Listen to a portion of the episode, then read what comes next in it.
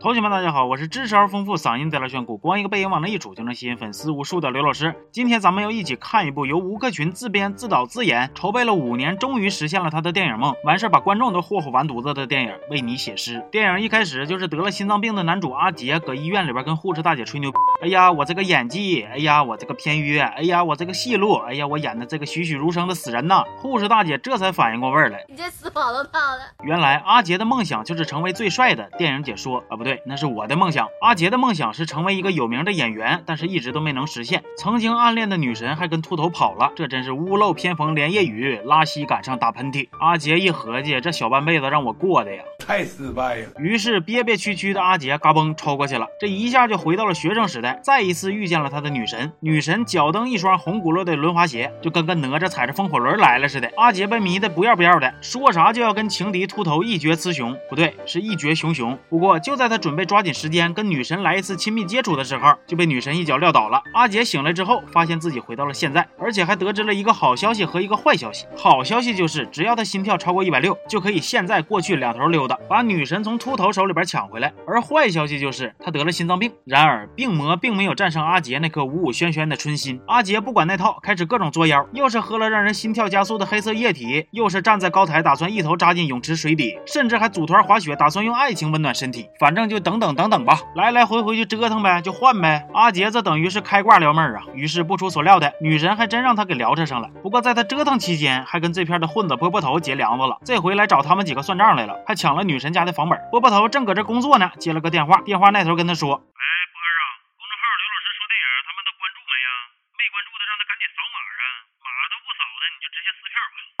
其实是波波头他妈打电话问他整没整着孙楠演唱会的门票，波波头胸脯子都拍碎了，告诉他妈票都搁手上了。结果撂了电话，小弟跟他说票没抢着，事情就比较尴尬了。当然，这也是从侧面告诉我们，纵使你是个社会人，成天五五轩轩的，但是在抢票这件事上，该抢不着还是抢不着，真正实现了人人平等。阿杰一瞅，我来吧，我让孙楠来给你妈贺寿，你就把房本还女神，咋样？波波头同意了。我本以为像波波头这种踹寡妇门、挖绝户坟的主，也就是敷衍他们一下，结果让我万万没想到啊！等阿杰真把孙楠整来。之后，波波头竟然信守承诺，把房本还给女神了。得到房本的女神呢，不仅不快乐，反而跟阿杰还呛呛一顿，给他怼回现在了。然而阿杰并没有放弃，他来到了医院，把医生跟保安啥的都关在急救室外头，完事儿自己拿仪器电了自己心脏一下，又穿回去了。我的天哪！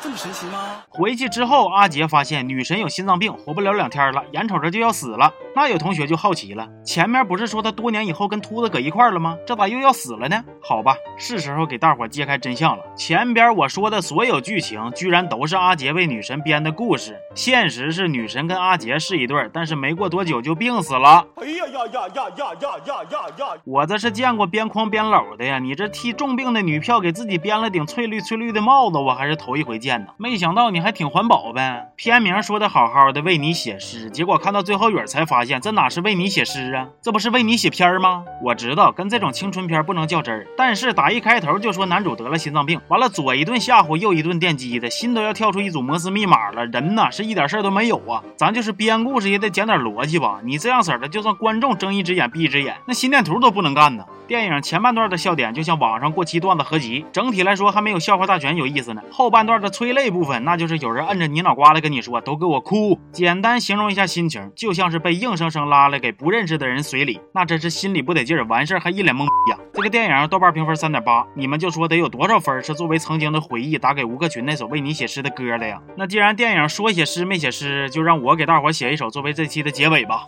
哦，电影评分不咋高。为你写诗不咋着，剧情走向有点彪，差点闪了我老腰。